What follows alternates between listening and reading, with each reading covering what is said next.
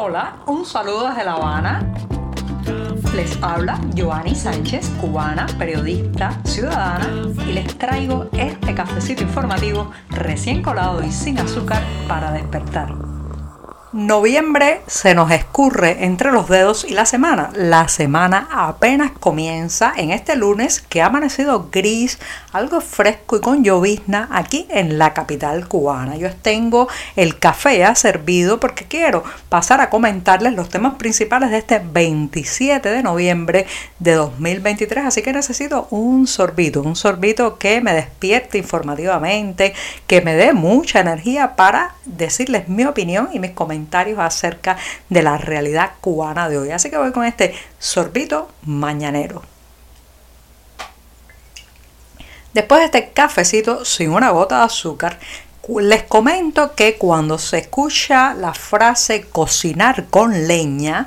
algunos inmediatamente pensarán en un picnic, en una escapada con amigos, en un momento de relax en el campo para disfrutar también de una comida que tome ese sabor tan, tan peculiar de eh, los alimentos que se cocinan con leña. Pero en el caso cubano, cuando usted le menciona a alguna familia la obligación de tener que eh, preparar sus alimentos a partir de troncos, ramas, incluso hojas secas que encuentre en el camino, pues eh, probablemente la reacción sea de molestia, de malestar eh, de enojo porque muchas familias, muchos hogares en esta isla están, digamos, empujados a cocinar con leña a falta de eh, gas licuado, también a falta también de otros eh, componentes energéticos y debido también a los larguísimos apagones que impiden el uso de electrodomésticos. No solamente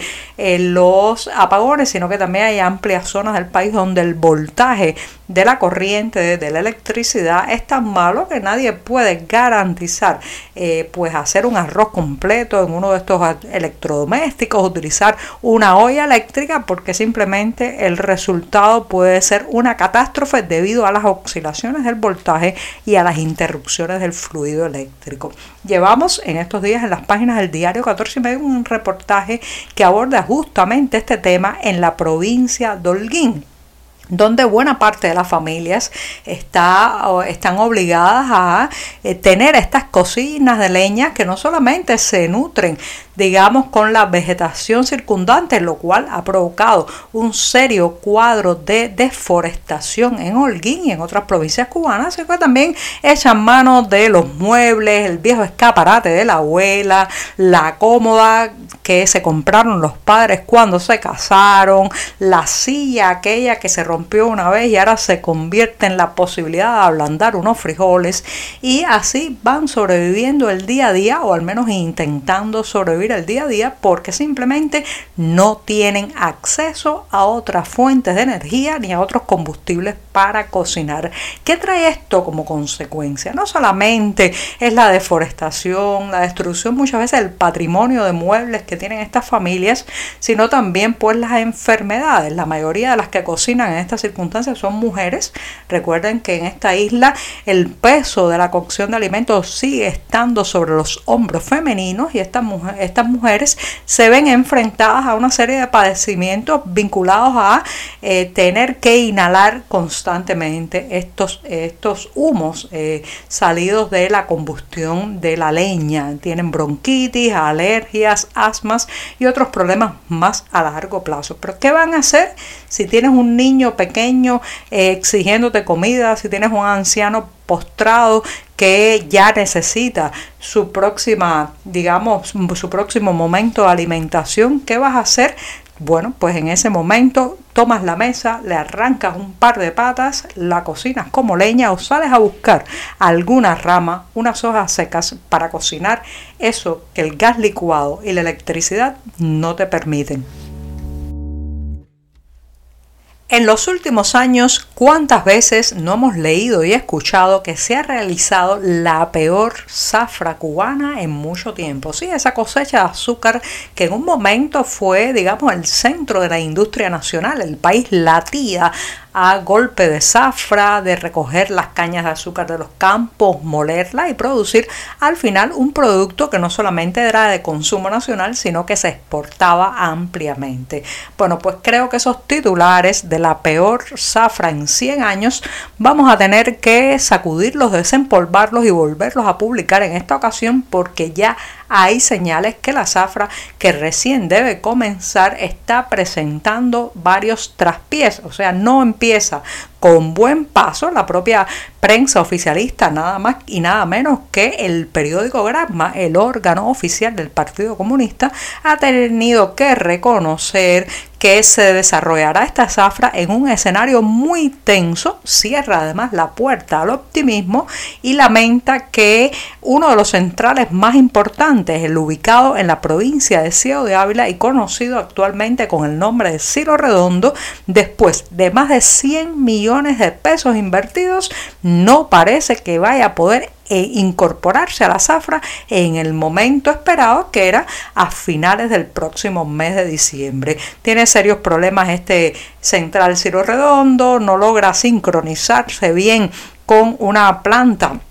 de energía anexa a, esta, a este ingenio azucarero, simplemente parece ser que estos inconvenientes técnicos no permitirán que el gran coloso avileño entre en, en la producción cuando se esperaba. Esto es, señoras y señores, uno pero podríamos repetir y extender la historia a todos los otros porque evidentemente el estado de la industria azucarera cubana es calamitoso, no se hicieron a tiempo las inversiones necesarias, ahora se quiere correr contrarreloj y estas industrias, estas fábricas de azúcar simplemente están convertidas en un manojo de hierros oxidados, en eh, lugares improductivos que muchas veces cuesta más echarlos a andar que la producción azucarera que genera. Así que cuidado, no se hagan muchas expectativas ni esperanzas porque esta zafra promete que sí va a ser la peor de todas.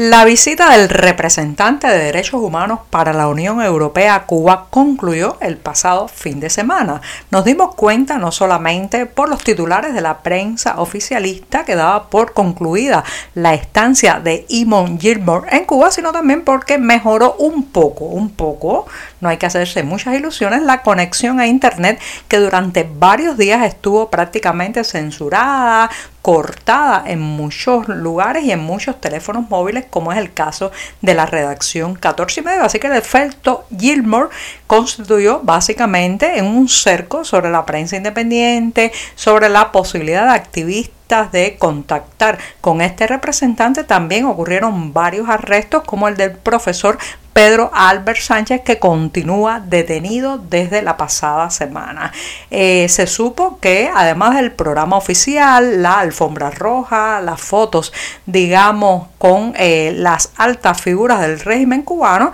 Gilmore tuvo la oportunidad de encontrarse con varios familiares de presos políticos cubanos. Lo que ha trascendido de la reunión es, eh, digamos, muy poco, son escasas informaciones. Probablemente se pidió discreción a estos familiares de presos políticos fundamentalmente de presos relacionados con las protestas populares del 11 de julio de 2021, pero algo se ha sabido y parece ser que, bueno, pues el señor Gilmore ha subrayado que se están haciendo gestiones por parte de la Unión Europea, velando sobre la situación de los derechos humanos en la isla y eh, presionando de alguna forma a la Plaza de la Revolución de La Habana para que libere a estos presos políticos. En la reunión estuvieron también representantes de la prensa independiente y eh, pues eh, este es como el colofón de la visita de Gilmore que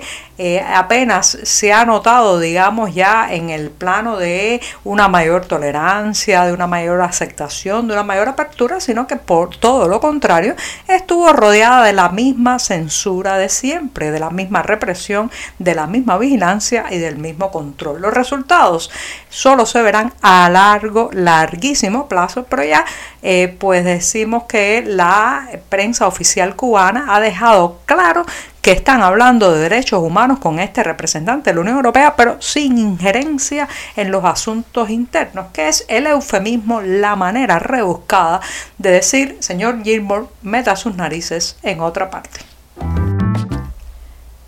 Pareciera que el periodismo y la literatura de ficción están divorciados y quedan muy lejos uno de otro, pero he conocido varias personas que reúnen en sí mismas pues la calidad periodística con la capacidad de escribir literatura de ficción con alto vuelo. Ese es el caso de la presentación de una novela con la que despediré este programa de lunes que la escribe el periodista y reportero cubano Juan Manuel Cao. El libro se titula La Gran Locura y se estará lanzando el próximo jueves 30 de noviembre en Miami, Estados Unidos. ¿Quién no conoce a Juan Manuel Cao cuando de noticias, reportes y abordar